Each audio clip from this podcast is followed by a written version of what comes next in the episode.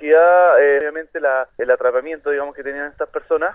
Tuvimos el inconveniente, digamos, que el camión traía productos tóxicos, cual era formalina, y algunos voluntarios del cuerpo bombero se empezaron a sentir un poco mal, por lo tanto fueron derivados también al hospital sin ningún problema, digamos, eh, grave. Indudablemente, él antiguamente igual fue parte de la fila del, cuerpo bombero de fue integrante igual de la banda El Cupigüe de Puerto Octay. Por lo tanto, era una persona que vivía al frente de la plaza de Puerto Octay, una persona conocida por, todo el pueblo, él y la persona que lo acompañaba.